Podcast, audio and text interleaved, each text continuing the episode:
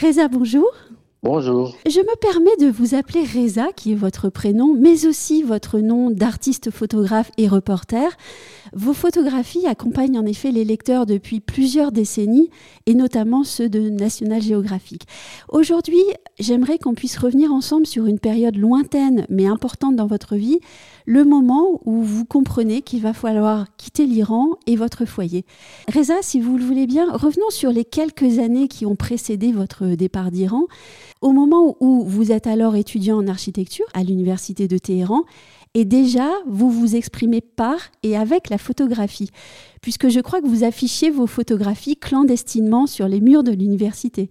Euh, oui, absolument. Euh, en, réalité, le rapport que j'ai avec la photographie en, général, oui. Euh, c'est lié à, à, cette envie, cette émotion que je connais depuis euh, pas âge, depuis 9-10 ans, c'est de partager avec les gens autour de moi euh, les deux choses les plus émouvantes pour moi euh, depuis toujours. D'une, c'était la beauté. Mhm. Donc, dès que je vois quelque chose de magnifique, beau, belle, autour de moi, j'ai envie de partager.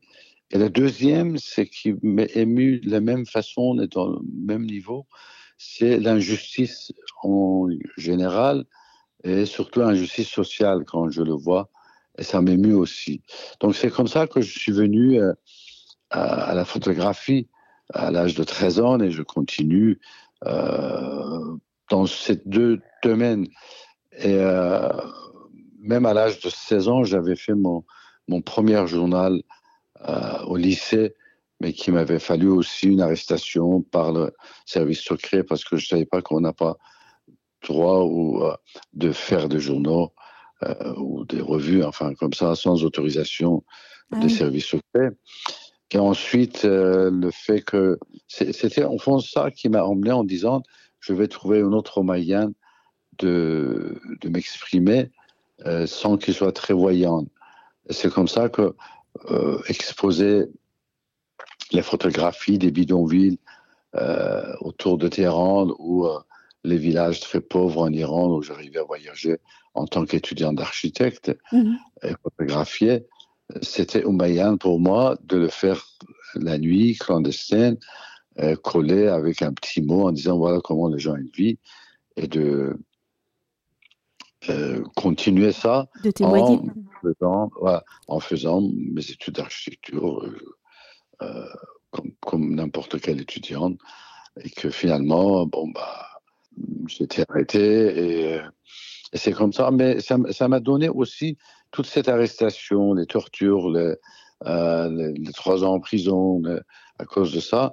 Ça m'a donné une conviction que la photographie, c'est quelque chose d'important. Que, euh, comme j'avais lu aussi dans, dans mon enfance un article qui disait que le 21e siècle, ça va être le siècle des photographies, et que le monde, ça va être, le monde va se communiquer mhm. euh, par l'image.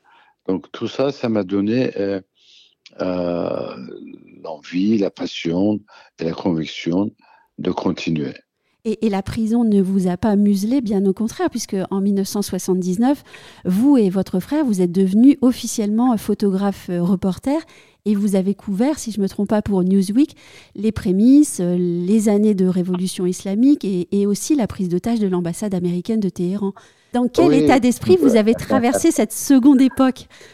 Oui, plein, plein de sujets avant, pendant, euh, après la Révolution que nous avons travaillé euh, aussi bien pour le magazine American Newsweek que l'agence française SIPA Presse. Mhm. D'ailleurs, SIPA, il vient de fêter leurs 50 ans et je me disais, oh nous étions, euh, il y a 40 ans, un des, premiers photographes de cette agence et qui distribuait, grâce aussi, en plus de travail de Newsweek, c'est grâce à SIPA qu'on avait les moyens de distribuer pour plus de 20 000 magazines et journaux dans le monde entier.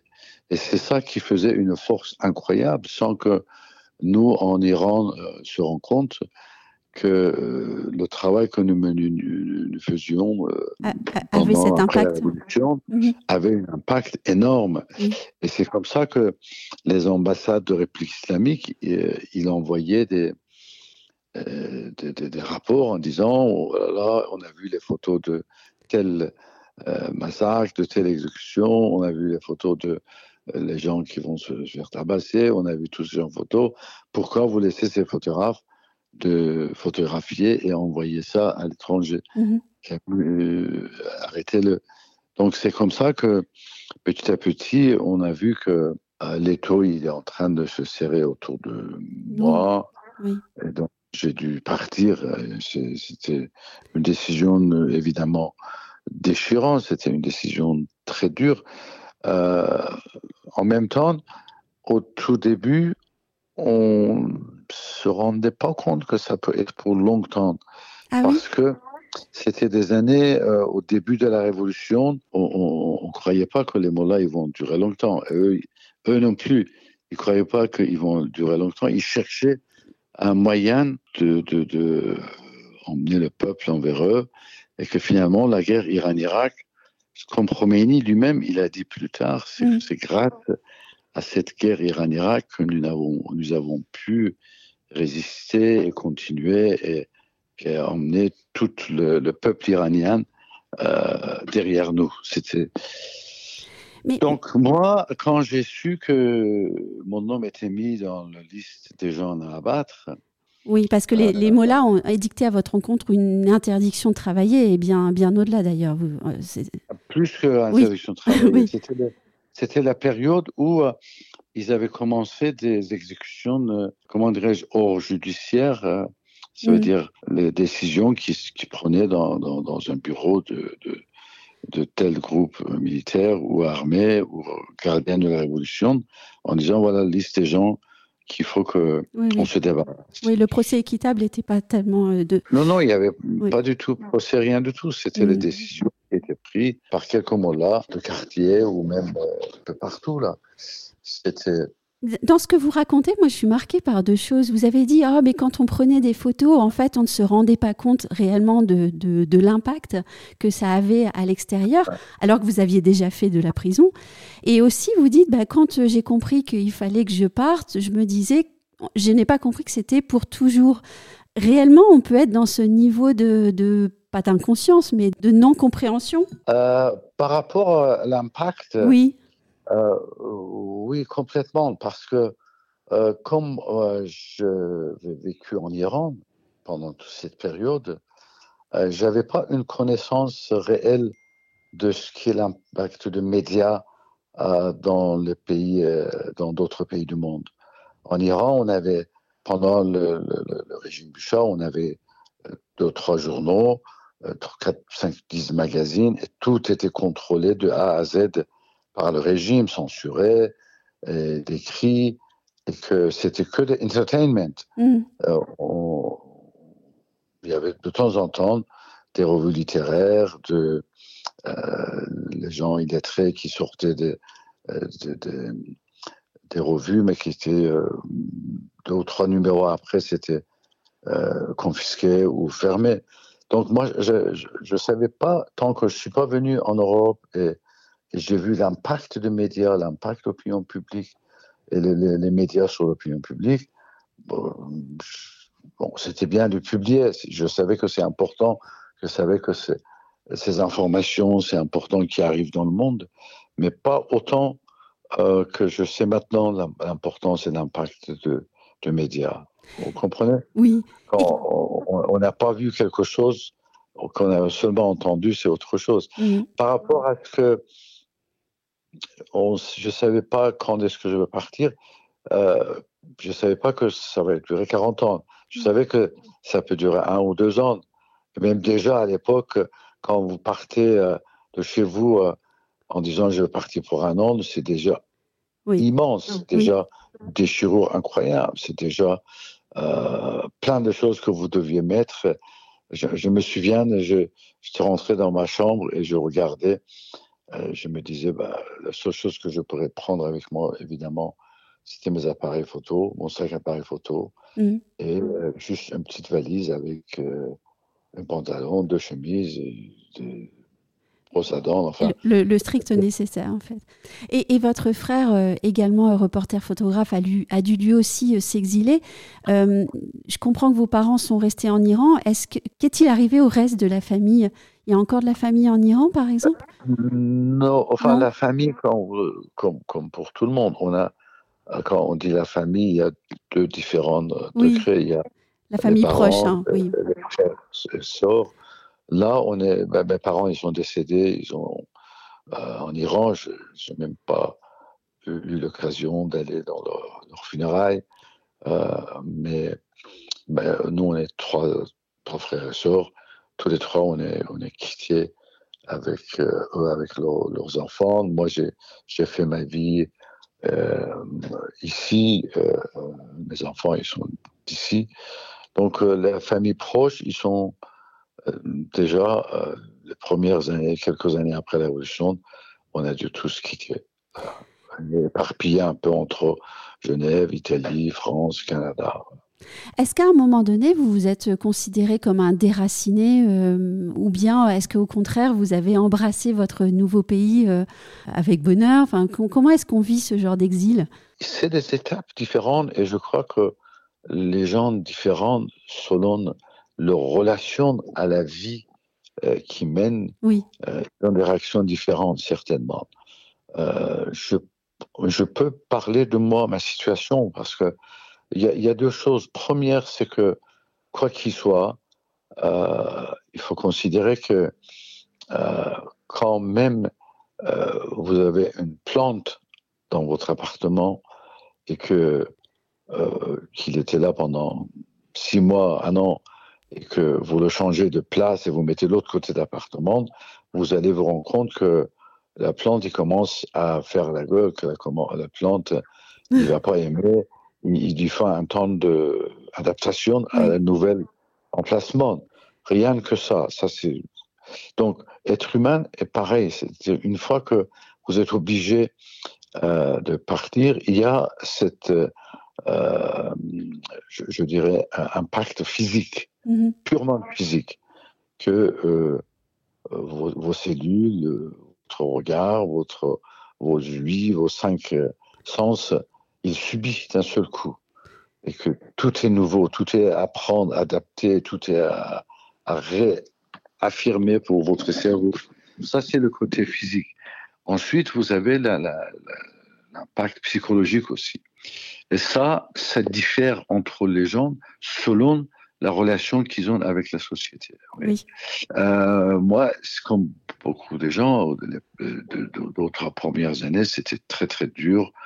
Euh, c'était des, moments de solitude, des moments de dépression, des moments de, pleurs, des moments où chaque petite signe que vous voyez, vous pouvez vous rappeler un ami, une amie, quelque chose que vous avez laissé derrière vous. Mais comme je voyageais, que j'avais euh, quand même, euh, j'étais accueilli et accepté dans cette société d'un niveau important, comme un artiste, comme j'étais reçu par le ministre de la Culture. J'étais, voyez, donc, euh, j'étais pas l'immigré qui arrive et qui vit dans un foyer pendant des années en attendant que ses papiers soient mis en règle. Donc, mhm. c'est ça une différence. Malgré, malgré cet impact euh, important physique et psychologique, et mes voyages, ce qui m'a, ce que j'ai appris dans toutes mes, euh, dans toutes ces années, c'est que euh, comment je pourrais faire de cet, de cet exil une force, mmh. qu'il soit un boulet, pour qu'il devienne une force. Et finalement, je pense que je suis arrivé depuis déjà longtemps. C'est que, première chose que j'ai compris, c'est que euh, il y a une seule humanité et il y a une seule terre. il n'y a pas deux humanités et deux terres différentes. Voyez Donc, euh, et euh, ensuite, ce que j'ai compris, j'ai appris en me voyageant, c'est que toute cette cette ligne administrative frontière sont comment dirais-je, changeables. Mm. Quand, quand, on regarde la, carte de l'Europe, rien que dans, sur 500 ans, on voit oui, les, les, évolutions, oui. Les évolutions incroyables qu'il y a eu. Donc, euh, donc, se tenir à une seule lieu euh, sur cette terre en disant moi je suis là et que je reste là et que le reste c'est étranger, ça n'a plus de sens. Mais, alors justement, vous parlez de vos voyages. Vous, le photographe de guerre qui est toujours en déplacement, ou en tout cas très très souvent, quelle relation vous entretenez avec votre point d'accroche, je dirais, votre maison située en France, euh, votre appartement? Euh, Est-ce que vous avez un lien particulier ou est-ce qu'au contraire, vous avez euh, un certain détachement par rapport à cette, ce, lieu de vie français? En réalité, quelque part, chaque être humain a besoin d'une point de comment dirais-je, atterrissage, comme on dit. Et pour moi, ce point d'atterrissage, c'est ma famille, c'est-à-dire ma femme et mes enfants. Mhm. en, première échelle, euh, épouse et mes deux enfants, euh, ce sont mes vrais euh, points d'attache ici. Mais pour que ce soit stable dès le début, j'ai eu dans l'idée de me faire une maison ici, mhm. dès le début. J'ai même pas dit, oh là là, je, suis là qu'un an, deux ans, trois ans, euh, je vais continuer ma vie nomade. Euh, non, pour faire une famille, je dis, il faut, il faut une maison, il faut une panne d'atterrissage, d'accroche. Donc, euh, depuis presque maintenant 30 quelques années, voilà, nous avons une maison à Paris avec les enfants, ils sont nés là-bas, ils sont grandis là-bas. Notre fils a 30 ans, notre fille a 25 ans. Ils ont passé toute leur enfance dans le jardin. Mm. Euh, pour moi, c'était important de, aussi de, de, retrouver ce qu'on avait, euh, la maison dans laquelle j'avais grandi, qui était une maison avec un jardin. évidemment, trouver une maison dans un jardin à Paris, c'était pas simple. Mais bon, il y a une trentaine d'années, c'était euh, possible c'était possible, on est arrivé et que les enfants sont grandis dans ce jardin. J'avais même fait un moment une cabane euh, dans l'arbre. On a un grand arbre euh, dans le jardin. Et quand les enfants étaient petits, ils dormaient dans ce cabane que j'avais construit euh, oui. pour, pour, pour, Donc cet attachement, je dirais, c'est beaucoup plus un attachement famille, la maison, que euh, attachement à, une terre, à le, nombre euh, d'une région ou autre. Mhm. Euh, certes, ce qui m'a beaucoup aussi aidé de faire ce que j'ai fait, de, devenir ce que je suis, c'était cette, mon arrivée en France, l'accueil que j'ai eu par des artistes, par euh, d'autres gens, par les médias, de mon travail, de, de, mes pensées, de ce que je fais, de ce que je. Et de plus en plus maintenant, euh, je fais des, des, grandes expos dans, dans les villages lointains, je fais dans les grandes villes ici, euh, je voyage en France, de ville en ville, de village en village, je passe du temps avec les gens, je, euh, je forme des enfants à la photographie, donc c'est euh, quelque part, euh, c'est une relation très charnelle, euh, émotionnelle, amoureuse mhm. aussi créée avec la France. Et finalement, l'histoire si mal commencée avec les Molas se termine bien. en réalité, oui. je ne crois pas que c'est encore terminé. Ça continue encore. pour vous, pardon. Pour vous. oui, mais euh, la, la, fin des Moulins, euh, ça va être une bonne fin, comme vous le dites. Ça terminera bien le moment où euh, les Mollahs ils vont partir et nous espérons que d'ici un an, mm. deux ans, ça va être la fin de ce régime criminel, mafieux.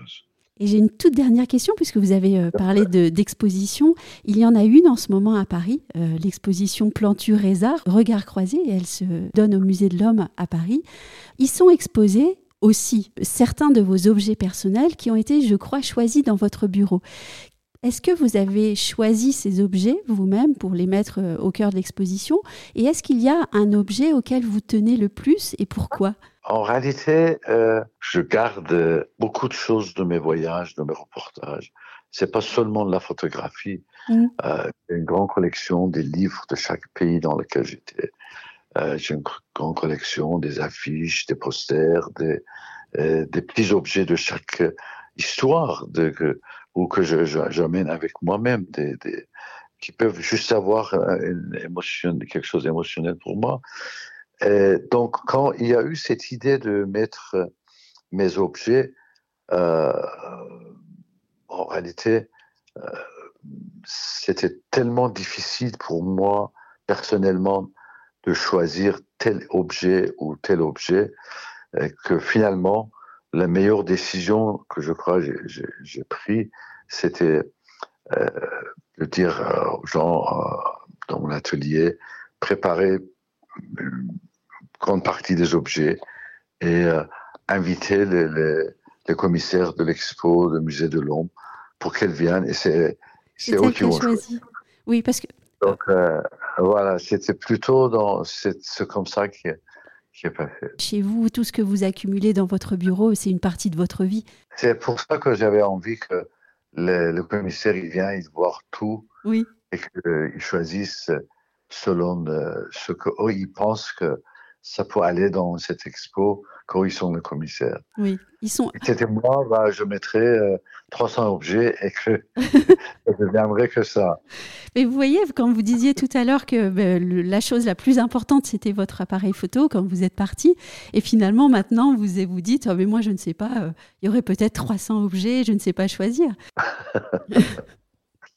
oui, mais euh, si pour X raisons, euh, je sais pas, je dois partir d'ici dans les mêmes conditions que j'étais quitté l'Iran, euh, c'est sûr que je prendrai comme mes appareils. Mm. Évidemment, oui, mais, mais voilà, c'est-à-dire que en même temps euh, que malgré que j'ai réuni 2 millions de photos, maintenant j'ai dépassé les 2 millions de photographies dans mes archives et euh, plusieurs milliers de livres et plusieurs milliers de différents objets du monde entier, mais qui chacun a une signification historique aussi, pourquoi c'est l'objet tel? Malgré tout ça, euh, j'ai aussi un détachement à, la vie, à, tout ce qui est matériel. Oui. C'est que si je suis obligé de partir pour X raison et tout laisser, euh, je le ferai sans regret. Merci infiniment, Reza, d'avoir euh, bien voulu partager avec nous tous ces moments importants de votre vie. Merci beaucoup et j'espère que les lecteurs ou les gens qui écoutent notre interview, euh, ils auront l'occasion de passer un moment à l'expo et, et, voir avec leurs propres yeux ce qui était dit et ce qui est écrit oui. sur le mur. Oui, c'est une grande et belle exposition. Merci beaucoup.